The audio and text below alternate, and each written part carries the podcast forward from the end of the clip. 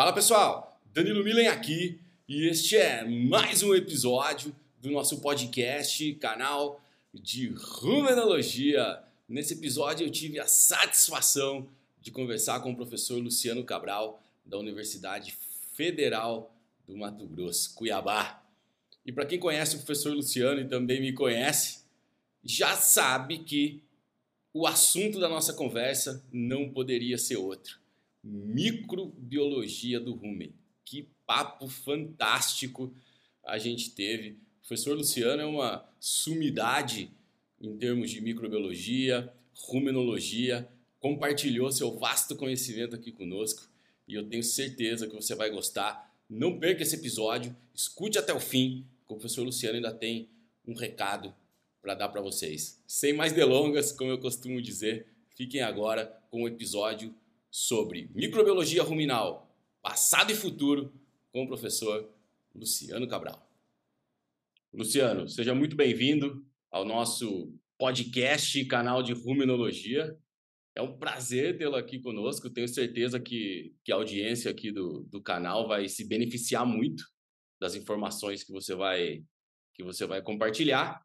E de bate pronto, passo a palavra para você para você se apresentar para a nossa audiência. E depois que você se apresentar, a gente vai, a gente vai contar aqui sobre o que, que a gente vai falar hoje. Seja bem-vindo. Obrigado. Eu sou Danilo Milen, muitíssimo obrigado pelo convite, é uma honra, né? O professor Danilo é uma referência para a gente aqui, para os nossos alunos, pelo trabalho excepcional que ele faz. Então, quando ele é, manteve contato comigo. Eu falei, rapaz, que desafio, né? Trocar, um, trocar umas ideias com ele, mas vamos lá, eu sou, sou meio atrevido e vamos, vamos nessa. Acho que vai ser legal, proveitoso, mas muito obrigado pela oportunidade. É, bom, meu nome é Luciano Cabral, né? Sou professor da Universidade Federal de Mato Grosso desde 2002. Tenho graduação em zootecnia pela Universidade Federal do Rio de Janeiro, lá em Seropédica, na Baixada Fluminense, onde também fui criado, né? Meu pai era servidor da universidade. É, no final da graduação, fui monitor, fui professor substituto e não tinha qualquer dúvida nesse momento, 94, 95, 96, de que a carreira docente era algo que ia fazer parte da minha vida. E aí fui né, levado pelo professor Pedro Malafaia para fazer mestrado em Viçosa. Fiz mestrado e doutorado lá no FV, Departamento de Zootecnia, sob orientação do professor Sebastião Valadares. E terminado o doutorado, eu vim para cá fazer o concurso. Tive a sorte, a de ser aprovado. Então, estou desde então trabalhando aqui na, na UFMT. A minha linha de pesquisa é com nutrição de ruminantes e eu tenho uma paixão bastante antiga né, relativa à microbiologia do homem, também com influência do Pedro Malafaia. Então, a microbiologia faz parte da minha formação. Né? Não tive oportunidade de trabalhar né, até recentemente, Estou tentando começar a trabalhar com isso, publiquei poucos trabalhos, mas assim, é, é uma longa estrada de leituras de, e de uma paixão né, que eu vivencio pela microbiologia do homem, dada a importância dela para a nutrição, saúde e produção desse animal.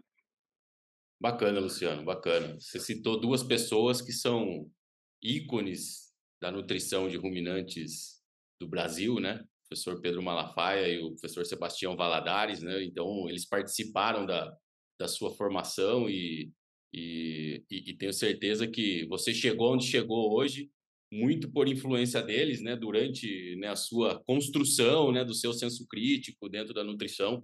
Então, para quem não conhece, né, o, o, o, professor Pedro Malafaia e o, e o professor Sebastião Valadares, né, eles seguem aí na, na, na ativa, né, seguem aí é, eu tenho contato muito mais com o professor Sebastião Valadares, ele está assim, né? Você acha que, ele vai aposentar em algum momento, mas de repente ele solta um livro novo, assim, uma série de é, papers. É, né? Trabalha bastante, muito motivado, né? Muito é, sempre muito motivado. Quando eu tenho oportunidade de encontrar, ele sempre está com uma coisa nova na cabeça, né? Ele nunca para. Então, então, eu acho que o, que o cientista e considero e considero nós dois ambos cientistas que também não param, né? A gente sempre está com essa né, com, com, essa coisa de evoluir, você faz uma coisa e aí abre um caminho para uma outra e a coisa vai se desdobrando, né? E assim e assim vai. Né? Então a ciência é viciante, né? A pesquisa ela acaba viciando a gente, né? A gente Exato. faz um trabalho, lê alguma coisa, isso remete a novas novas perguntas, a gente fica E, e o rumen, né, o animal ruminante, né, né um, é, ruminante é um objeto de trabalho muito, muito fascinante, né? Então, intriga Exato. gente. Exato. Costumo dizer que é o motivo das minhas insônias, né? Exato.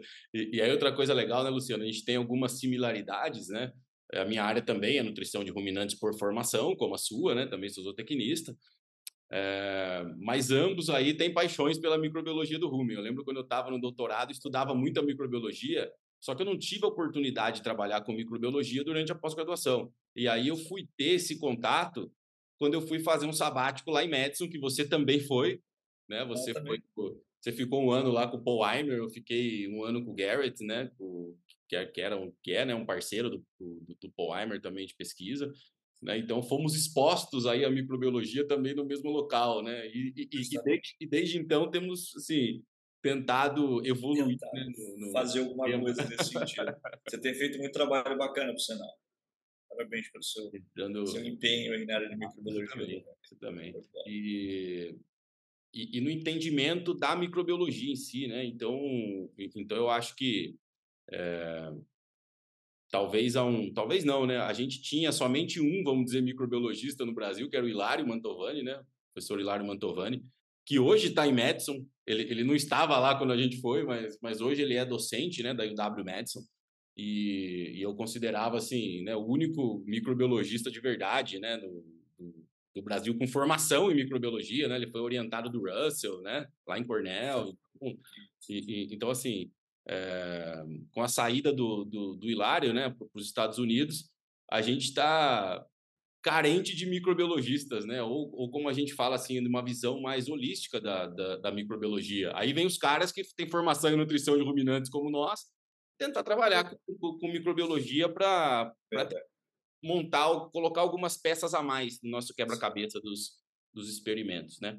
E, e professor Danilo, Sim. aproveitando seu comentário que é bem relevante, eu costumo dizer para meus alunos, onde eu tenho chance de falar sobre o assunto, que no Brasil a gente tem essa carência e que não, não acontece muito nos outros países. A gente vê nos outros países o interesse pela microbiologia do rumen e um, um histórico grande, né, um grandes nomes da microbiologia em vários países.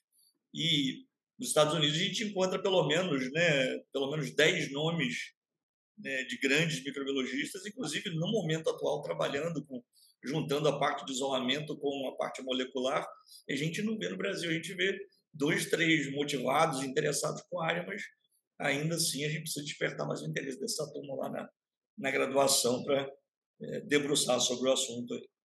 Exato. E, e, e, na nossa posição a gente tem que sair, se afastar um ano para aprender o negócio, para poder voltar e, e, disseminar isso dentro dos nossos alunos, né? Então, então, assim, pô, a, a minha equipe hoje está totalmente treinada, foi treinada por mim, com as, com as técnicas que eu aprendi no, lá em Madison. Eu chego aqui, hoje eles sabem fazer coleta, eles têm o, o, a percepção que trabalhar com microbiologia é ambiente limpíssimo, apesar do rumen ser sujo, mas né, tem que evitar ao máximo contaminação, mexe com extração de DNA, tudo isso. Então, então é uma área para quem está acostumado só com o campo e com as coisas convencionais que a gente faz no, no, laboratório usualmente, análises químicas de alimentos, tal, que, que a gente requer, vai requerer uma maior atenção, principalmente quanto à limpeza, né? Quanto né, ambiente estéreo, tubos estéreis, tal, tudo isso que não fazia parte da nossa, do nosso métier no dia a dia, né? É. Muito bom, Luciano. Então vamos contar para a turma sobre o que a gente vai falar. Já começamos a falar um pouco do tema. O tema do episódio de hoje é sobre microbiologia ruminal passado e futuro. Eu convidei o professor Luciano Cabral para vir aqui para a gente fazer um, né, uma, uma jornada né, do, que, que, né, do que era feito no passado e o que, que a gente está fazendo hoje, espera fazer no futuro, para caracterizar, estudar modos de ação, estudar micro-organismos específicos do rumen. Tem muita coisa de microbiologia, com microbiologia humana, diversas coisas que estão muito mais avançadas, técnicas, inclusive, que já estão disponíveis, mas que são para humanos, mas que são muito caras atualmente para o animal, né? incluso o, o ruminante. Então, o nosso bate-papo de hoje é sobre essa jornada aí da microbiologia ruminal, desde lá de trás até, o, até os dias de hoje e o futuro, né? E aí, Luciano, já queria perguntar de cara para você, né? Você que, pô, super estudioso no, no, no tema, né? O que que, que que assim, lembrando lá do Hangate, né? Não sei, não sei se é esse o ponto que você vai puxar, né? Mas tem lá o pai da microbiologia, o Robert Hangate, né? Que tem até um livro que é super, né? Super vendido a, até hoje, né? É, começou lá os estudos de microbiologia ruminal. Como, como, como que esses caras, é, ou no Hangate ou antes disso, como que as primeiras técnicas de microbiologia começaram a ser é, empregadas nos, nos experimentos? Como que a gente começou a falar assim, tá, beleza, aqui é década de 60, 50, como que, que tinha disponível na época como ferramenta para estudar a microbiota do rumen? É, primeiro, achar, parabenizar o professor Danilo pela escolha do tema, né? Não sei se eu estou à altura de falar sobre isso, mas vamos lá. É, é a, a, o estudo do, do, do ambiente ruminal, né, da, população microbiana do homem, hoje o termo né, fala-se microbioma ruminal, né, termo usado na moda aí, mas é, há, há, informações dos, né, relativas ao rumen, descrição de protozoários, eventos acontecendo no rumen no século XIX. É, mas até a década de 40 é, havia dificuldade no melhor entendimento do microbioma ruminal, exatamente pela dificuldade de quantificar e cultivar a população microbiana do rumen fora do ambiente ruminal, é, como acontecia na microbiologia geral, usando técnicas de cultivo, né, com meios seletivos específicos para cada bactéria, usando o cultivo em placa, contagem em colônia, é, o, o, ambiente anaeróbico do rumen e, e, essa condição de ser anaeróbio estrito, em sua maioria, né, dificultava os pesquisadores até então.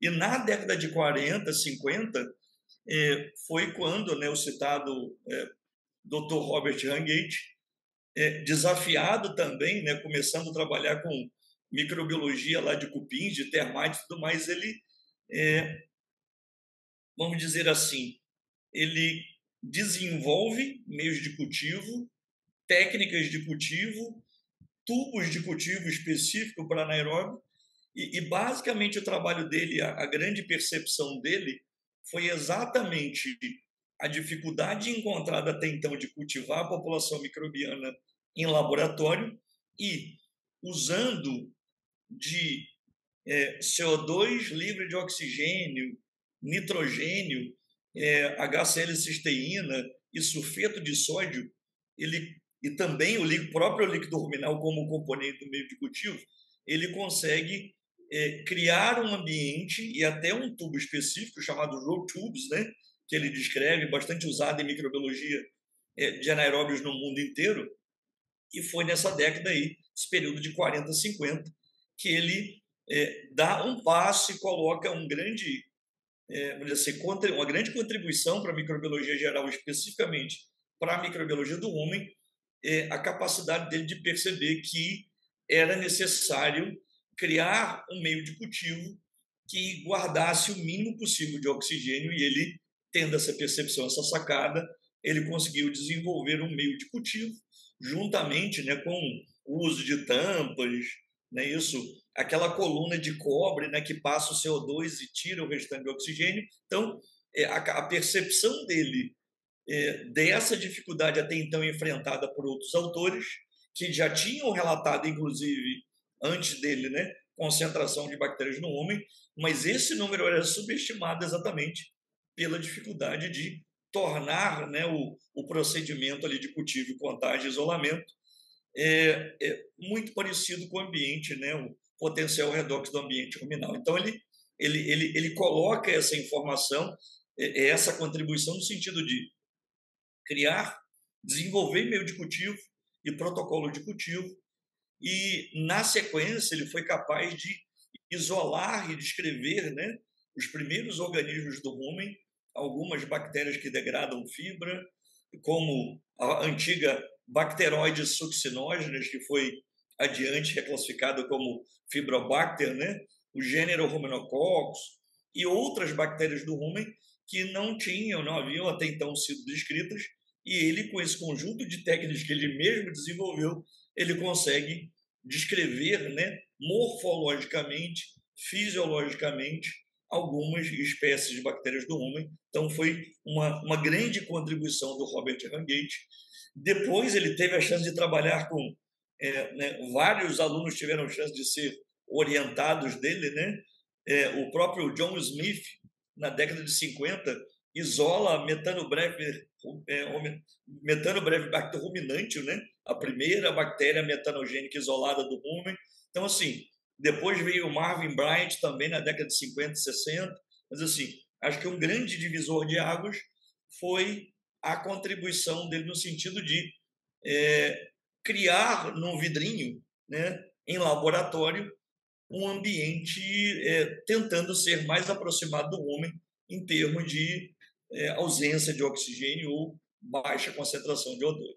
Eu acho que... consegui comentar isso. É, não, perfeito. Eu acho que interessante, né, Luciano, se a gente remeter na década de 50, as pessoas hoje costumam pensar o seguinte, né? Falar assim, tá, o ambiente ruminal, vamos tirar o vamos fazer um ambiente ruminal artificial no vidrinho, né, na jarra, seja qual for o ambiente que você vai criar em laboratório, mas as pessoas costumam remeter que o ambiente tem que ser anaeróbico, né, principalmente, né, mas esquecem que o meio ruminal é extremamente reduzido, né, que, que quanto mais ácido graxo de cadeia curta é criado lá dentro, vai ficando mais reduzido ainda, né? Você traz o animal do, do confinamento, vai reduzindo cada vez mais. E, e, e isso é um ambiente que não é para qualquer microorganismo sobreviver ali. Então não é sim, só simplesmente sim. tirar oxigênio do, do meio, né? Você tem que criar um meio reduzido que tem flutuações diárias de pH, ou seja, o pH também não é constante durante o dia, mesmo para o animal em pasto. Então tem uma variação de pH onde o microorganismo ele tem que se virar, né? ele tem que se manter ali, dependente da variação, independente da quantidade de hidrogênio que é que é dissociado no meio, né? Que é isso que faz com que, com que o pH caia, né? E, e, e, também tem que fermentar o substrato, né? No final de tudo isso, do, do, ambiente, né, tem que fermentar o substrato, né? Ele tem que dar um Trabalhar jeito. Trabalhar um bocado ainda. É, e de utilizar alguma coisa ali dentro do rumen, né? Eu acho que o grande charme do trabalho do Hangate é que ele é que ele percebeu isso, né? Não foi só simplesmente falar assim, porra, o rumen é anaeróbico, é só criar um ambiente anaeróbico aqui, né? Então, eu acho que muitas vezes, quando a gente não tem respostas na microbiologia do rumen, e a gente não tem muitas respostas até hoje, é, a, a, gente tem que voltar no, no, no pensamento que o Rangate teve e falar assim, tá, o que, que é a premissa básica aqui dentro do rumen? Uhum que está acontecendo, mesmo para criar um aditivo. Hoje está na moda os probióticos, né? O cara quer colocar um probiótico dentro do meio ruminal. Fala assim, você pensou já que meio ruminal é altamente proteolítico, é super reduzido, varia pH? Já imaginou se esse, esse bicho vai, vai continuar vivendo lá dentro, né? É isso, é isso mesmo. Eu acho que isso, né, né, Luciano, vem de encontro com essa dificuldade, né, de, de, de trabalhar com microbiologia para fazer cultivo, cultura, né? Você acha assim que as dificuldades permanecem até hoje em dia? Você já falou algumas limitações, mas as limitações, Isso. pô, década de 50, a gente fala assim, pô, beleza, né? Tinha limitação, mas, mas é. Eu entendo e queria ouvir de você, né, que até hoje é difícil estudar microbiologia. Sim, né? sim. Pelo início dessa conversa, que também tem que ser um ambiente limpo, tal, né? O que, que, que você que, que, você vê hoje em dia é. em termos de dificuldade para a gente vou, dar os vou, vou falar um Vou falar um número aqui que né, alguns os trabalhos de metagenômica têm apontado. Se calcula aí de talvez 4, 5 mil espécies de bactérias diferentes do rumen. E vou pegar um trabalho publicado pela doutora Sharon, lá do Reino Unido, uhum. que ela pega a coleção lá do Hungate Thousand, lá do pessoal da Nova Zelândia e Austrália, é, juntando com outras coleções, ela calcula lá que tem aproximadamente 500 espécies diferentes de bactérias do rumen que foram até então isoladas. Se eu pegar aí 500 espécies conhecidas, isoladas, caracterizadas, e colocar lá com 4, 5 mil, isso daria o quê? 10, 15% mais ou menos de toda a né, diversidade de espécies bactérias do rumen. Então, como o professor Danilo Miller comentou, né, embora o uso de técnica genômica molecular tenha permitido né, encontrar sequências, identificar sequências de organismos que acabam né, permitindo a gente encontrar parte filogenética, né, nível de né, classificação taxonômica, até nível de gênero, às vezes de espécie, é, uma, uma, um percentual muito elevado ainda não foi é, isolado, né? Isolado seria você trazer para o laboratório e obter aquela cultura pura para ser devidamente caracterizado de vista morfológico, fisiológico, de taxa de crescimento, de uso de fonte de carbono e nitrogênio. Então, assim, continua sendo é um grande desafio. E eu acho que parte do desafio continua sendo a nossa é, limitada capacidade de reproduzir em laboratório aquilo que acontece no ambiente ruminal. Porque, muito, muito embora o professor Danilo comentou, né, é, só, só o ambiente reduzido e só a ausência de oxigênio é, não tem sido suficiente para poder propiciar um número maior de, de organismos isolados. Hoje, hoje a gente está vivendo uma época de, de é, grande exploração da parte genômica, né? técnicas moleculares, mas ao mesmo tempo a percepção que a culturômica precisa ser é, trabalhada e desenvolvida estimulada, que é uma coisa que perdeu recentemente. É. Todo mundo quer trabalhar com molecular, mas vamos tentar isolar microorganismo ruminal. Não, isso é um trabalho aí que é interminável, difícil. É. Eu estava isolando megasfera aqui, que não é um, uma bactéria tão complicada de ser isolada, tanto até que eu consegui isolar lá em Madison, lá com o Paul, bem, bem rapidinho lá, e assim, é, às vezes dá um trabalho danado. Quem dirá outras espécies de bactérias do homem? E nessa linha de metanogênica, por exemplo, é um microorganismo bem complicado de você cultivar em laboratório. Né? Vem a própria população fúngica, a população de protozoários, a dificuldade de você cultivar sem a presença de uma comunidade bacteriana. Então, assim, apesar de termos avançado né, 70, quase 80 anos desde o início do trabalho do Ranguete, a gente continua com grandes dificuldades ainda quando a gente fala em cultivo, isolamento, caracterização, que vai continuar sendo necessário para a gente linkar o que? Aquela sequência lá ao organismo e à função dele. Você, você falou uma coisa muito interessante, Luciano. Eu, eu até toquei nesse tema quando, quando a gente teve aquele, aquele evento na SBZ, na última SBZ de Campinas, né? quando teve aquele, a, aquele evento lá do, de microbiologia. É, quando a gente sequencia, usa só o 16S, né? a técnica de identificação só dos micro-organismos, se você fizer uma boa coleta, você chega lá em 75% de identificação, mas isso não é 75% em nível de espécie. É de filo para frente. Então tem algumas das coisas identificadas ali que está no nível do filo, não vai mais além do filo. Lembrando que tem ordem, classe, família, gênero, tal, ou seja, são poucas é, unidades taxonômicas que conseguem chegar até o, até o, o, nível de espécie, né? Então, o que você está falando, assim, a gente sequencia a microbiota hoje e fala assim, porra, identifica, sai lá, 30% não identificado. Quando dá não identificado, quer dizer que não identificou nem o filo. Quiçá família, gênero, né? E a informação que você traz de, de, dados metagenômicos é que a gente tem 10, talvez 15%, 15 no máximo. Por sorte. É por sorte que a gente conhece de espécies de, de, de bactérias, né? Então, então, por mais que a gente pegue os trabalhos hoje que faz a técnica do sequenciamento, do 16S, né? É, ele não é o que a gente fala de deep sequencing, né? Ele não é um, um sequenciamento tão aprofundado, porque para você chegar para ter mais identificação, né? Você tem que assim aprofundar, aprofundar, aprofundar, sequenciar mais, né? E, e aí o MI-seq, que é o, o sequenciamento de nova geração que a gente usa para fazer isso, ele, né, assim, é, é, é, até, é até uma coisa assim, já falando do presente, né?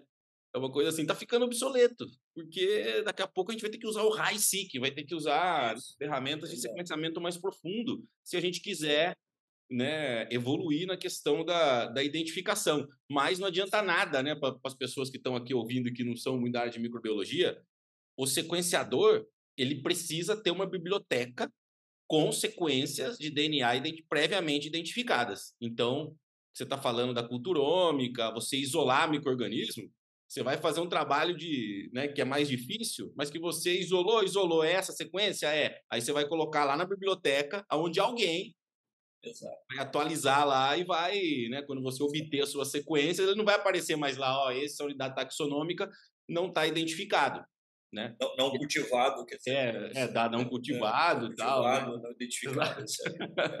Exato. E aí ele vai identificar lá de acordo com o seu trabalho. Então, pô. Então, né? então resumindo, a microbiologia do homem ainda tem um longo caminho para ser perseguido, né? E aí precisa que mais, mais gente né, se debruce, gaste energia e até alunos também de graduação e pós né, coloquem né, como isso como, como meta também, né, um campo bem interessante de estudo. Acho que negócio encantador e alucinante a microbiologia do mundo. É, e, e, aí a gente, a gente vê, né, né, né, Luciano, mais um comentário sobre isso, é que a gente aumenta, e isso já é bem documentado, que a gente aumenta o número de micro-organismos quando a gente aumenta a energia da dieta, né? Você sai do pasto, joga lá para o confinamento, né? Tem, tem trabalhos que falam de 8 a 10 vezes aí do aumento da população. Só que, na verdade, quando você pega, e aí você consegue na técnica do sequenciamento atual identificar, a riqueza microbiana, né, o número de espécies que estão ali, ela diminui. Perfeito. Ou seja, você coloca mais micro-organismos do rumen, só que você coloca mais de menos espécies, né? Ou seja, você faz crescer um nicho específico ali dentro do rumen, né? É então, quase, faz um trabalho de seleção, né? É quase, quase ah, essa seleção, né? Então, exato. Isso. E, e, isso dificulta também, né? Porque imagina só, se a gente não conhece 90% das espécies, tem aquelas espécies que só vão conseguir se sobressair num ambiente que tem alta energia, alta disponibilidade de, de carboidrato fermentível, senão ela não, ela não aparece, né? Ela tem que ser cultivada nesse meio, né? Então, da mesma forma como tem bactéria que degrada a fibra, que na hora que coloca o, o animal numa dieta de alta energia, ela some do rumen, né? Então, e, e, e, então os ambientes que tem que ser criados no laboratório não é um só, né? Você chega, chega e cria um ambiente. São, são, são, vastos, né? E vem, vem os meios seletivos aí, exatamente nesse sentido. E tem micro do rumen, rumen que é fastidioso, ele tem exigência de crescimento que nem, nem o próprio homem conhece, né? Exato. É, igual você falou, o próprio, os próprios ácidos graxos de cadeia curta, né?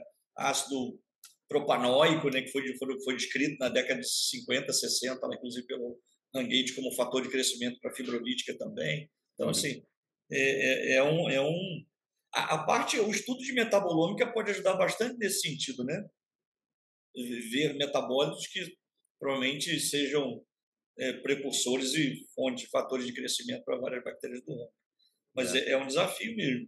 Mas a coisa bacana é que é, tem, tem um período da microbiologia recente que caminha muito na parte de uso de técnica molecular, mas esbarra exatamente na dificuldade de é, é, aqui, essa sequência aqui per, pertence a qual organismo, né? E, e, a informação mais relevante é o seguinte, nível de espécie, né? Por isso que, às vezes, caracterizar o microbioma ruminal, taxonomicamente falando, olhando né, com o Gen 16S, por exemplo, e veja lá os filos, ou em nível de ordem, classe, é, é, acaba sendo informação importante para a caracterização, para ver mudança de estrutura, claro. mas eu costumo dizer o seguinte, né? É como se eu quisesse caracterizar os seres vivos do Pantanal, bioma pertinho aqui, dizendo que 60% do Pantanal são seres que vivem na água e 40% são terrestres. É isso. e aí depois eu falar assim, não, Boa. os terrestres, 70% é, são vegetais e 30% animais. Bom, beleza, já melhorei, mas ainda assim é algo muito vago, né? Tenho, ainda preciso ir, de, descer um pouco mais no livro taxonômico para dar uma ideia de quais são os, as espécies que compõem, os genes que compõem esses grupos aí. Então, é, é um negócio que é, esbarra exatamente é. nessa falta de informação de, de cultivo. Isolamento que vem com a bactéria pura, sequencia o, o genoma dela, né, como você falou, o genoma depositado, a sequência de 16S vai estar disponível depois lá. Tem um pessoal da Austrália e Nova Zelândia mexendo muito com a parte de cultivo, usando técnicas novas, né? Aquela diluição até extinção com meio seletivo, uhum e alguns outros componentes de meio de cultivo que eles têm obtido sucesso no isolamento de bactérias até então não isoladas, né? Mas o desafio continua sendo grande. Exato. Eu acho que o exemplo que você deu aí do, do bioma do Pantanal é a mesma coisa de você ter um. Né, você tem um software super bacana, igual o NRC, por exemplo, você formular a dieta, o algoritmo tá legal. Mas daí você vai formular com um alimento que não existe na biblioteca, né? De, de, de alimento. Aí, aí como é que você tem que fazer? Você tem que analisar e colocar na biblioteca para você. Ex exato, a, a, ferramenta seja efetiva. É mais ou menos isso que a gente está na microbiologia é, hoje, né? Perfeito. Perfeita analogia. Legal. Enriquecendo a, enriquecendo a, a, a biblioteca, né? Eu acho que outra coisa também, Luciano, eu queria ouvir, eu queria ouvir sua opinião sobre isso, né? Tem muitos aditivos que manipulam a fermentação ruminal, né, que tem bactérias-alvo e tal, que já estão no mercado há muito tempo. E eu costumo falar o seguinte, né, eu falei, porra, ah, os ionóforos estão né, aí, né? A monenzina tem mais de 50 anos, acho que é o ionóforo que mais tem trabalho publicado tal. Eu fico pensando, às vezes, em cima do que a gente está falando, falo assim, porra, quando esse negócio foi criado há mais de 50 anos, tipo, um pouco depois aí do, da, da época do Hangate, os caras não conheciam nada de microbiologia. Como que os caras criaram um produto que no balanço final ele acaba sendo benéfico, né, para a fermentação e, e, e, tudo mais, mas sem conhecer microbiologia a fundo e a gente não, ainda não conhece a fundo. E mesmo assim, os caras criaram um produto que o mercado não consegue desbancar hoje em termos de, de eficiência tal. Fala assim, meu, eu, eu, eu, me arrisco a pensar às vezes, viu, Luciano? Eu falo assim, não é possível. Eu, eu acho que foi aleatória a criação desse negócio. Assim, o cara deu um tiro no escuro e, e porra, chegou numa fórmula ali que deu certo. Sim, sim. E até hoje, a gente não sabe quais são os micro-organismos em nível de espécie que, por exemplo, a monosina sódica ou a lasapsida tira do meio ruminal. Isso, isso. você, você falou um negócio bem interessante, né? Acho que a história da, da monenzina foi meio por acaso mesmo. Acho que o, um, um, criador de frangos lá que alimentava um lote com frango acabou fornecendo, né? Acho que a cama de frango e viu que os animais tinham mais eficiência. E, bom, isso aqui estava fornecendo a monenzina para é, controlar a coccidiose, né? Acho que é mais ou menos esse o início, né? E, e aí você pode me corrigir se eu estiver enganado, mas acho que a história é mais ou menos essa, nesse sentido da, dos ionófilos para ruminante da década de 70, aí mais ou menos, né? É, e, e, o que acontece? Você pode me corrigir, inclusive, se eu estiver enganado, se eu estiver confundindo as coisas aqui.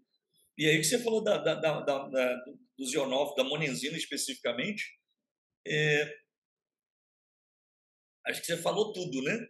Por, por, mais que surjam, quer dizer, tem, tem surgido aditivo novo e ressurgido né, aditivos que foram testados e talvez tenham sido assim, renovados, renomeados ou repaginados, né, dado upgrade, e vieram. A levedura, por exemplo, a levedura é um negócio que foi testado e tinha pouca eficiência no passado.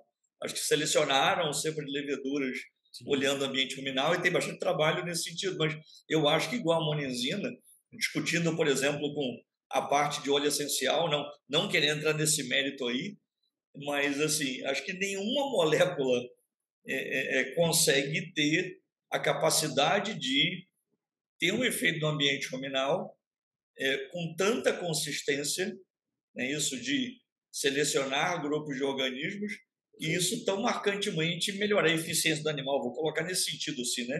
Como a variável mais genérica melhorar a eficiência do animal de forma tão consistente, não é isso? Tem toda uma discussão sobre a monenzina, antibiótico e tudo mais, a questão lá de indução de crescimento, desenvolvimento de resistência bacteriana a antibiótico. É, eu acho improvável que seja algo relevante de fato aí, mas assim, a monenzina é um negócio extraordinário mesmo. Eu acho que nós vamos viver mais 50, 100 anos.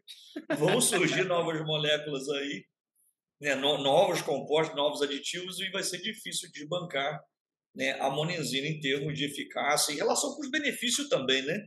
A gente comparando com outros, antibióticos, outros aditivos. Né, há aditivos que podem trazer benefícios quase semelhantes que ela, ou numa outra, numa outra pegada, mas assim, olhando para aquilo que o produtor precisa, né?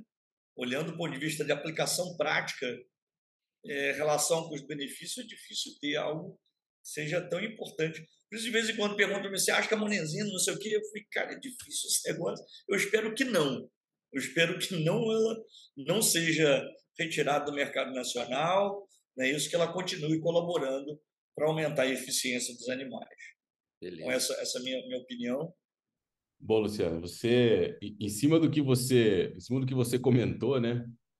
Imagina só se a hora que a gente, mesmo no momento atual, vai, mesmo que a gente tem hoje o nosso conhecimento científico, a gente desenvolver novos aditivos para manipular a fermentação a partir de agora, comparado com o que a gente tinha na década de 60, 50. Imagina só se quem desenvolveu a monenzina sódica tivesse tudo que a gente tem de conhecimento disponível hoje para desenvolver. E imagina no futuro, e a gente já vai entrar nessa, né, nesse bate-papo sobre o futuro né, da microbiologia.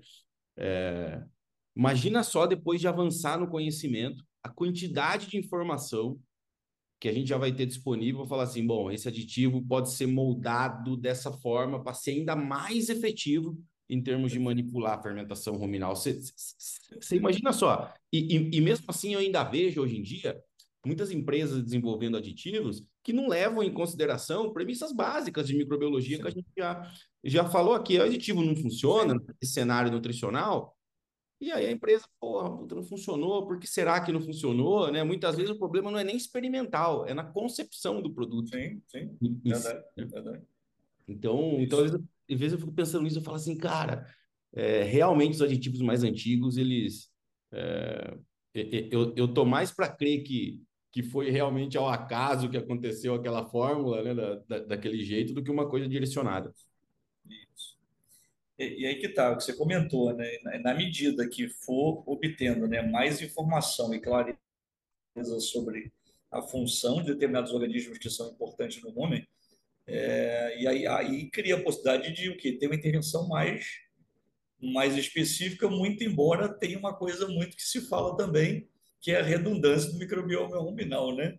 Você, você tem um monte de, de, Você tem várias espécies fazendo alguma coisa.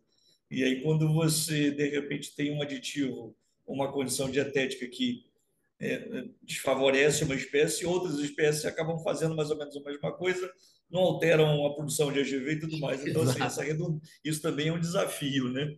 É, se, se, sem contar o outro lado da moeda, aquele microorganismo que faz uma coisa em pH alto e faz outra em pH baixo, né? E, Numa situação dietética faz uma coisa. Isso, justa, justa, justamente, ainda tem isso.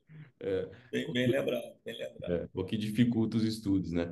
Bom, e, e, e, o que você, o que você vê, Luciano, para o futuro, né? A gente já falou do passado, um pouco do presente, aí das dificuldades. O que, que você vê, na sua opinião, né? E aqui é bem, bem opinião mesmo, como rumos aí da microbiologia do rumen para o futuro, né? Que lacunas que a gente precisa preencher, né? O que, que você vê como mais urgente a gente resolver para conseguir fazer um, um maior avanço? Né? Certo pode ser que eu tenha a percepção errada, professor Danilo, mas assim, acho que mais de metade dos trabalhos que foram feitos nessa linha de microbioma ruminal focaram muito na parte de entender o microbioma na tentativa de reduzir a questão de mitigação de metano. Não é mesmo? Uma, uma, um percentual muito elevado voltados para isso. Sim. Ou entender as bactérias que produzem hidrogênio e aquelas que são né, hidrogenotrópicas, lá, que são metanogênicas. É, e aí que está, do ponto de vista de conhecimento avançou bastante. Eu acho que vai ter a chance no futuro breve de ter, até entrando naquela linha que foi tema da sua palestra lá em Campinas ano passado, né, sobre intervenção é, no rumen na fase de estabelecimento da população microbiana. Acho uhum. que é uhum. uma linha de estudos bem interessante. Bacana. Eu acho que não fica difícil de ser feito em fazenda. Eu costumo dizer para meus alunos o seguinte, ó, nós vamos ter daqui a 50, 100 anos o bezerro sendo concebido e na hora que ele cair no chão na fazenda, ele vai ter sua população microbiana manipulada com né, o que é feito com a vaca e com esse bezerro precocemente, de olho no sistema para onde ele vai ser levado. Esse bezerro aqui vai ser levado para o confinamento, então nós vamos preparar o epitélio né, na linha que você trabalha, né, epitélio ruminal e comunidade microbiana, para que ele rapidamente se adapte à dieta de alto concentrado, tenha alta eficiência e reduzido o risco de distúrbio, como acidose e desdobramento dela. Na linha lá de animais em pastejo, é, embora seja um negócio mais complicado aumentar a digestão de fibra, né? Aí tem um monte de aditivo e uma necessidade de entender também a, a microbioma, a população microbiana que degrada fibra, mas também imagino que daqui a um tempo também vai ser possível manipular a população microbiana para ter, né, concentrar a bactéria e talvez aumentar a população fúngica, que não é uma coisa tão fácil assim pelo desafio, né, crescimento lento, fastidioso de fungo, mas eu imagino a possibilidade dessa intervenção é, precoce no ambiente ruminal para o sistema que o animal vai ser direcionado. Pelo menos eu imagino, isso pode ser uma coisa de ficção científica da minha cabeça, mas acho que tem bastante trabalho apontando nesse sentido, uma, uma possibilidade de ter uma intervenção na fase inicial da vida. E eu acho que a nutrição de ruminante ela vai em dois sentidos, né? Uhum. É, Para sistemas intensivos, é, aumentar a eficiência desse animal e reduzir a ocorrência de distúrbio digestivo. Eu acho que precisa investimento de é, entendimento da população microbiana que deflagra né, a acidose, é, melhor caracterização, aquela discussão que a gente já teve, inclusive, na SBZ, né, que há, ainda há um certo questionamento, é, ou questões relacionadas ao próprio animal ou seu epitélio que é, favorecem alguns animais a ocorrência de acidose e outros não. Talvez isso não vai depender só da população microbiana, vai demandar muito mais de estudo do epitélio ruminal, muito embora tenha muita informação. E nessa linha aí de. Estou é, tentando resumir rapidinho aqui, dentro claro, da minha cabeça. Dentro, à vontade. E, e nessa parte aí de é, aquecimento global, emissão de metano, é, vai ter muita pressão para isso continuar, né? inclusive bastante recurso. É, eu não sei se isso vai ser adotado pelos produtores, olhando no Brasil, a menos que haja um incentivo por parte dos governos e entidades, mas é preciso que a tecnologia é, se pague, né?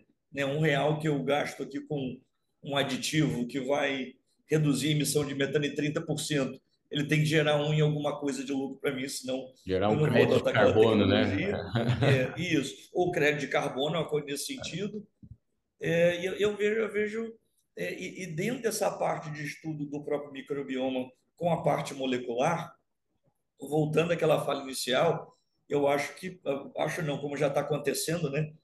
Vai haver grande necessidade de investimento em estudos que envolvam o que é, a parte molecular com isolamento e cultivo em laboratório. Né? O próprio professor Hilário já, já, já fez uma palestra dela na SBZ do ano passado, né? Uhum. Então, acho que seria nesse sentido. É, eu, eu, eu, separaria a microbiologia do rumen, os estudos dessa forma assim, imaginando que no futuro é, a gente vai ter chance de ter o melhor entendimento, tá? Relação de dieta com o microbioma ruminal, a questão dos aditivos. Estou colocando 50, 100 anos, né? né? Com, com avanço, né? Se a gente pegar nos últimos 20 anos, caramba, foi tamanho a, a velocidade de descobertas, né? de novos organismos identificados, quantificados, né? um melhor entendimento, inclusive, da parte funcional, né? Uhum. Usando a parte aí de claro. metatranscriptômica, proteômica, metabolômica. Mas, mas eu separaria assim, é, na parte de confinamento, é, alguma coisa com micro-organismos que potencializem aumentar a digestão de amido sem que isso cause acidose. Isso é um tema bem relevante, é isso? É, embora tenha uma parte de dieta aí, o Brasil tem o privilégio de ter muito coproduto, e entre o DDG e a torta de algodão, que são ingredientes estratégicos, é, na linha de metano, tem os novos aditivos com potencial de uso, né? Eu acho que o grande limitante vai ser o custo disso, né? A efetividade disso ou a relação custo-benefício. Mas não sei se eu, não sei se eu conseguir resumir. Oh, perfeito, perfeito. É, mas eu, eu colocaria essa parte ambiental pressionada, né? Uhum. Até pelos acordos que foram feitos, né? É, como é que chama? É, o, o acordo que foi assinado em Paris. no Reino Unido ano passado, de Paris, né, redução até 2030, meta para 2050, uhum. mas com, com uma participação do governo também. Mas aí que está, isso, isso acaba não sendo muito complicado, embora a gente deva separar emissão por animal por intensidade, né? Exato. Se for atingir meta, não, não pode ser só intensidade, vai ter que ser focado também a questão da emissão. Mas eu diria que a gente deveria estar hoje nos laboratórios tentando isolar a bactéria que degrada a fibra, tentando entender a população de microbiana associada com a acidose e, ao mesmo tempo, caracterizá-las do ponto de vista funcional e também do ponto de vista taxonômico, juntando a parte de cultivo e isolamento com caracterização molecular. E talvez nessa parte molecular venham outras, como você mesmo comentou, né? É, o NGS já está ficando meio ultrapassado, já precisa de técnicas de maior profundidade e combinando também essas técnicas, né? Parte de é, metagenômica com metabolômica, metatranscriptômica. Então, vai, vai nesse sentido, é, pelo menos a minha percepção. Eu tenho, tenho mais ou menos um mês que eu não leio trabalhos novos na parte de microbiologia Eu acho que eu estou ultrapassado já, Danilo. Na, na, minha época de Viçosa, a gente lia trabalhos quando envolvia microbiologia. O que, que era? Caracterização por contagem e cultivo, não é isso mesmo? Bactéria gram-positiva, gram-positiva, fibrolítica, amilolítica, não sei. E, e era isso. Total de protozoários, classificação de protozoário. E era assim: você pegava o Animal Science, tinha o quê? Cinco trabalhos no ano inteiro. Obviamente que indo para a parte in vitro, né, in vitro envolvendo cultivo, empatelada ou com fermentadores, década de 80, 90 ali foi um momento de grande é, uso de técnica in vitro, principalmente usando fermentador contínuo. Mas experimentos com animais é um negócio pouco frequente. Rapaz, a gente não consegue acompanhar a quantidade de informação. Né? Exato. Né? To, toda semana você tem 5, 10 papers né? envolvendo búfalos, caprinos, ovinos, bubalinos, bisão. A gente não consegue acompanhar, eu não consigo acompanhar, sinceramente, mais. Exato, exato.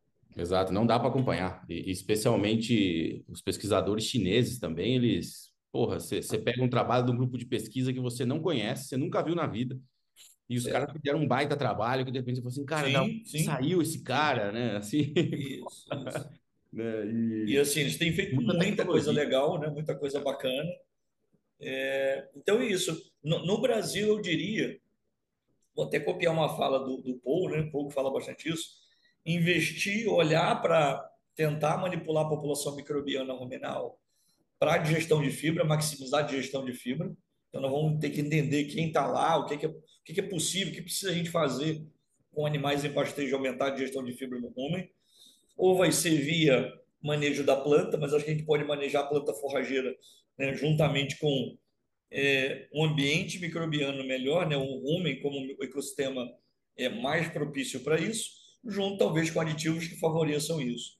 E para a parte de confinamento seria maximizar a digestão de amido, é, junto com prevenção de distúrbio. Aqui eu falo de a gente, como nutricionista de ruminante, a gente trabalha com é, o pé no acelerador e calcanhar freando, né? Isso mesmo. Ou o contrário, né? que a gente quer. É, eu aprendi a dirigir no Fusca, às vezes o freio de mão não funcionava. E a gente tinha que fazer ladeira o quê? Fre... acelerando e freando ao mesmo tempo. Então, você que é um grande nutricionista da parte de confinamento, você sabe como que quão desafiante é você querer maximizar a digestão de amido, trabalhar com processamento máximo e, ao mesmo tempo, você colocando né, né, limites lá e protocolos que é, minimizem distúrbio digestivo. Então, costumo dizer que a gente acelera puxando o freio de mão ao mesmo tempo. Então, tem que ter, ser isso, né? Pensar na máxima digestão ruminal de amido, otimizar a digestão do intestino delgado também, mas olhando para que isso não cause distúrbio no homem. Então, é um negócio bem desafiante mesmo. É fantástico, Luciano, fantástico. Se o pessoal do Ministério da Ciência e Tecnologia escuta esse podcast aqui, vai te, vai te convidar para coordenar um comitê lá para ditar os próximos rumos do, do, do, Puxa vida. do comitê de gato. É, é, é, recentemente, né, o, o, Pedro Arcuri da Embrapa, é, recentemente foi que final do ano passado, início desse ano, desse ano ele compartilhou comigo um material da doutora Sharon, lá do Reino Unido, da, uhum. da Irlanda, que ela estava mandando, né? Ela foi demandada pela FAO para poder escrever um, um trabalho lá sobre essa questão de né, como ela via né, a produção de ruminantes dos trópicos e olhando no, no, mundo, né, com os desafios aí de segurança alimentar e, e é, impacto ambiental. E eu acabei escrevendo algumas coisas, mas o documento dela tratava mais ou menos nesse sentido. Que políticas públicas, né, quais áreas são estratégicas é, na área de microbiologia do rumen, na área de nutrição ruminante, para investimento da iniciativa né, do poder público ou privado, que seriam, como assim, pontos nevrálgicos, né, que poderiam é, reduzir o impacto ambiental e aumentar a eficiência com essa, com esse, essa visão aí de sustentabilidade e segurança alimentar. Bacana. Eu, eu, eu, compartilho muito do seu, do seu ponto de vista, viu, viu, Luciano? Assim, não tem como fugir hoje da questão dos gases, não tem como fugir da questão do que eu chamo né, de bem-estar nutricional, Perfeito. ou seja, aumentar o desempenho.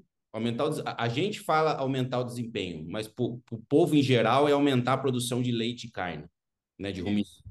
A gente quer aumentar a produção de leite e carne, e para isso tem que colocar mais energia na dieta? Tem. Só que a gente não pode inflamar os animais. A gente não pode é, produzir algum efeito com aquela história assim, ah, daqui a pouco o animal vai morrer mesmo. Então, não tem problema causar uma lesãozinha, né?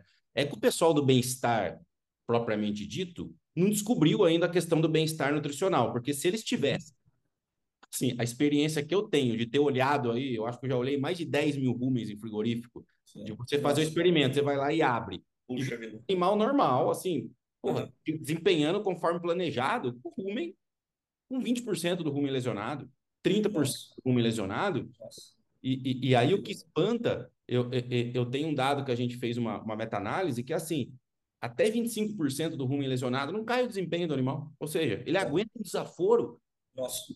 de ficar inflamado com rumen assim uhum. repetido, né, em diversos Entendi. severidade, em termos de inflamação, uhum. menite, que ele aguenta o tranco, cara. Assim, porra. E, e, e aí a gente está indo além do, da capacidade do animal de, de se autorregular, né, em, em, em, termos, em termos de meio ruminal, para promover um pouquinho a mais de produção de carne, um pouquinho a mais de produção de leite. E aí, nesse sentido. Luciano, eu costumo dar um exemplo assim, né? Lembra na época da natação que tinha o super maiô? Até o César Cielo ganhou a medalha de ouro na Olimpíada aquela vez, porque ele estava nadando. E o recorde mundial que era dele até um tempo atrás demorou mais 10 anos para ser batido, porque era a época dos maiôs tecnológicos. Só que apareceu um cara agora que bateu o recorde dele sem mais. Porque não pode mais o maiô tecnológico, certo. né? Certo. A comparação que eu faço é no mesmo sentido. Falo assim, viu? A gente não vai poder mais fazer uma fermentação tão excessiva, ou não vamos poder Sim. usar aditivo mais que controla a fermentação, porque implicação de, de antibióticos, sei lá. Certo. A cabeça que a gente deve pensar como cientista, do meu ponto de vista, é tá, não tem mais isso na mesa para a gente colocar na nossa fórmula, nós vamos sim achar um outro caminho que a gente vai conseguir manter o desempenho dos animais sem precisar usar antibiótico, sem precisar causar níveis acidóticos, se isso vai passar por manejo, por outros produtos naturais, aí, aí é o tempo que vai dizer. Mas a gente Perfeito. tem capacidade, o conhecimento que a gente já tem de nutrição de ruminantes, né? Eu falo não, uhum. na, na ciência e, e, em geral, para a gente virar esse jogo. Puta, Sem dúvida. tem lá um, um aditivo. Legal, legal a sua fala, pra... bem legal a sua fala. Bem legal por, tá porque antibiótico, cara, a, a, gente tem ferramentas hoje, tá? Não pode usar mais isso, a gente vai achar outro caminho. E a gente vai manter, Perfeito. melhorar o desempenho dos, do, do, dos animais. Né? Então, eu, eu, chamo isso de bem-estar nutricional. Né? Dietas saudáveis. Que é dieta saudável? Não precisa derreter o bicho lá, né? O bicho uhum. foi para o frigorífico, ele quase morreu já no caminho do frigorífico, tão inflamado que, sim, que tá, né? não, não precisa ser assim. Também né? acho que não. Também acho que não. Não precisa ser isso, assim. Isso, isso, isso vai no próprio manejo também, né? Tem a turma que acha que trabalhar com animal tem que ser um negócio bruto, né? Graças a Deus isso vem Exato. sendo combatido, né? Na universidade, fora dela também. Mas na minha época de graduação, você usar de força, usar de agressão, era um negócio sinônimo de que você sabia lidar com o animal. E na minha cabeça aquilo era exatamente sinônimo de não compreender o comportamento do bicho. Perfeito. E, e aí, Danilo, você está comentando, né? É, assim, é, achei bacana você lembrar disso, até porque muitos alunos assistem, né? O, o seu trabalho, né? Acompanham, né? Essa sua fala é bacana. Porque, é, primeiro de tudo é o seguinte, né? A gente escolheu ser zootecnista, ser veterinário, agrônomo, trabalhar com animal, eu presumo que a gente gosta de trabalhar com animal. Exato. Então, mesmo que o animal, como você comentou, seja abatido depois, mas que haja todo o respeito enquanto ele estiver vivo claro. e que a gente consiga proporcionar o máximo de condição para ele, para que não sofra. Isso, isso aí é fundamental. Bacana, bacana. E eu também acho que a gente pode é, usar de estratégias de manejo e de dietas que não que a gente não ficar refém de aditivo também talvez, talvez seja o caso. Né? E aí você está comentando sobre isso aí. A gente fez um trabalho aqui com elevação de nível de concentrado em dieta, a gente chegou até 90% concentrado. Os animais não tiveram acidose, a gente foi quantificando a população microbiana com PCR em tempo real, não rodamos sequenciamento não. Uhum. Como eu mandei num, num, periódico de microbiologia, eu estou colocando é, o nível de concentrado como um distúrbio no, no ecossistema ruminal. Eu coloquei uma visão bastante de ecologia Sim. que a gente pode pensar do ponto, de evolu... do ponto de vista evolutivo também do animal. Lógico. É? São, Lógico. são 10 milhões de anos, pelo menos. Por mais que haja uma pressão por demanda por carne ou leite, E esse animal evoluiu num caminho, a gente está tirando esse animal do caminho dele. É, Sem ele falar evolu... a gente desvia do caminho, a gente coloca ele em condição de, de tirar o bem-estar dele, cara. A gente está né, sacrificando esse animal. Exato. É ele, ele, evoluiu comendo capim, não evoluiu comendo grão, né? Nem nós evoluímos isso. comendo grãos, né? Justamente. O, o, o ruminante também não, né? Então, tudo isso que você falou, Luciano, implicação ambiental importante, questão dos gases, bem-estar, não só nutricional. Bem-estar, bem tinha esquecido, foi ótimo você ter lembrado. Propriamente dito, né? Mas eu acho que um ponto de inflexão em tudo isso é o que você disse em termos de isolamento e culturas de micro-organismos, porque só assim a gente vai conseguir evoluir na microbiologia, por exemplo, para poder usar esse conhecimento dos, dos isolamentos para poder promover o bem-estar nutricional, para poder fazer o que você falou. Pô, o animal nasceu, vamos inocular isso aqui com uma população que vai se estabelecer, que ele vai ser confinado mais tarde, e aí já tem lá um preventivo, né? Populações que vão é, eximir, né, ou pelo menos amenizar a produção de lactato, outros vão aumentar a degradação do amido, vai aumentar a degradação de fibra mesmo em pH mais baixo. Assim, é, o isolamento e a culturômica, eles têm que estar como atores principais.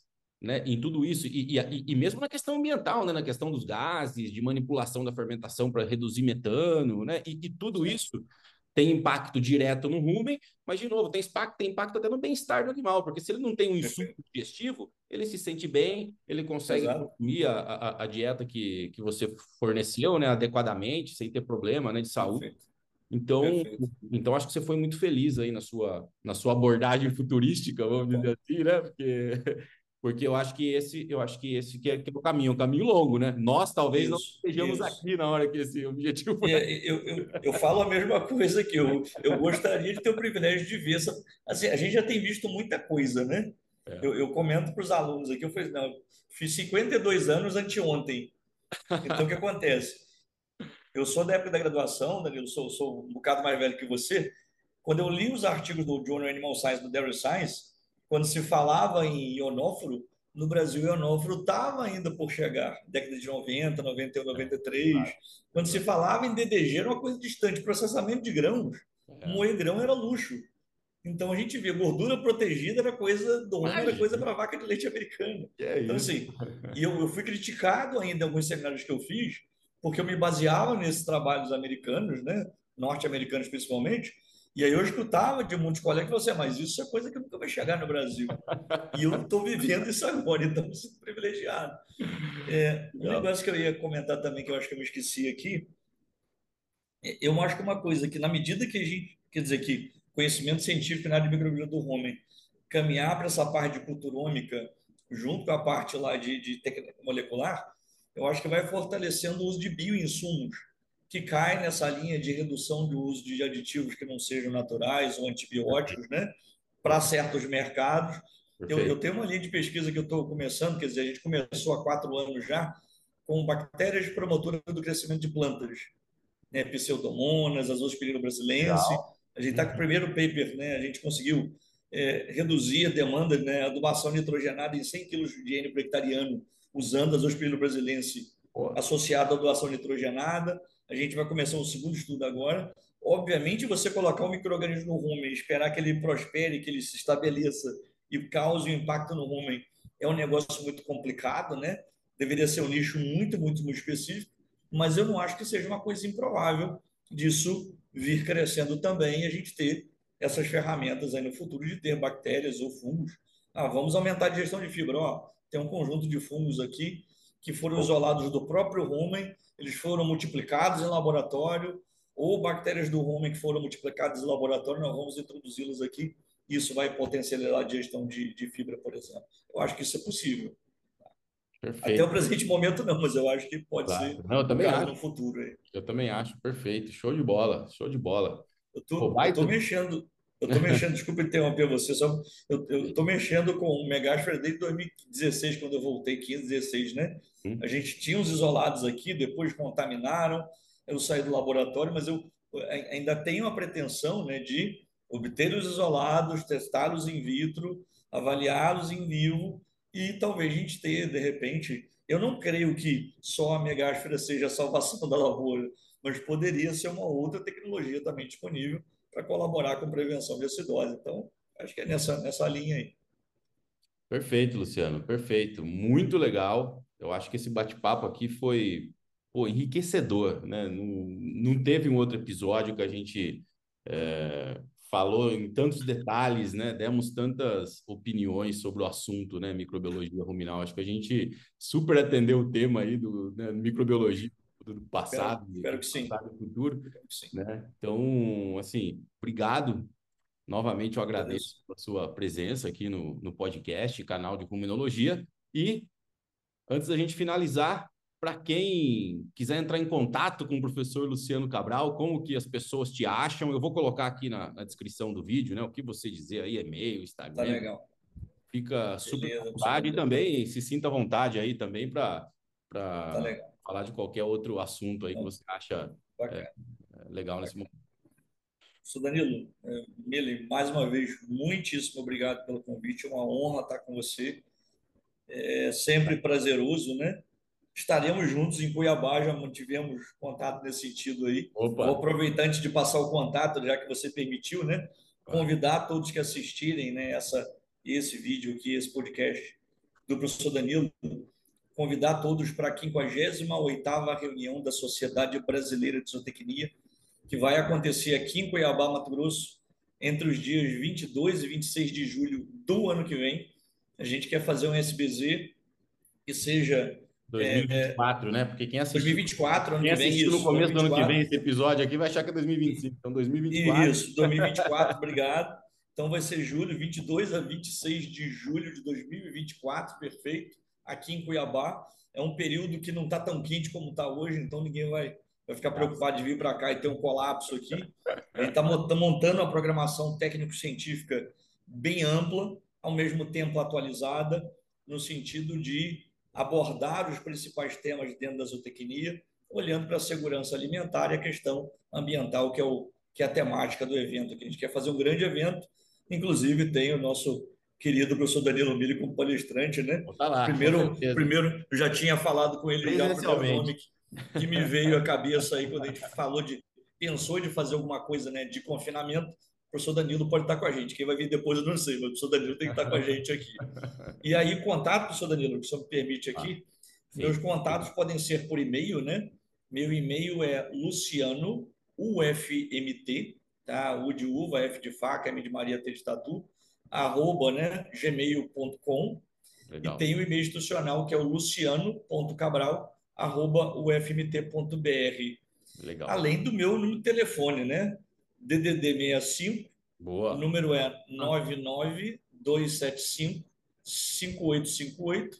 Também tem uma conta no Instagram, né, o Luciano S. Cabral. É isso. É, pode mandar mensagem para mim, é, seja lá no Instagram ou é, mesmo no, no, WhatsApp. Às vezes eu demoro para responder no WhatsApp, a turma reclama. Minha, minha, minha filha se queixa, reclama disso pai, eu preciso falar contigo. Eu falei, liga para mim, isso aí esse troço liga também. então, mas eu vou ficar feliz de poder atender e trocar ideia com todos aí. E mais uma vez, professor Danilo, né, muitíssimo obrigado, fiquei muito honrado com o convite. Professor Danilo, que é referência para todos nós aí, é, faz um excepcional trabalho pela pecuária brasileira. Pô, Luciano, obrigado. Obrigado pela sua presença, obrigado pelas, pelas palavras. É, te admiro muito como, como cientista, acho que você faz uma, uma contribuição muito significativa para a pecuária nacional, especialmente no lugar que, que mais tem bois no, no, no país, né, que é o estado do Mato Grosso. Então, assim, sempre um prazer conversar com você. Estou à disposição sempre, né? O seu convite aí para a SBZ do ano que vem em Cuiabá já está aceito, né? Seu convite é uma ordem, não tem assim. Maravilha. Algumas Obrigado. pessoas não tem como a gente falar não, né? Não porque a gente queira falar não, mas é sempre um prazer atender o seu convite e estar tá com você contribuindo de alguma forma. Maravilha. Agradeço. Um grande abraço. Muito obrigado, professor Danilo. Um grande abraço. Até. Tchau, tchau.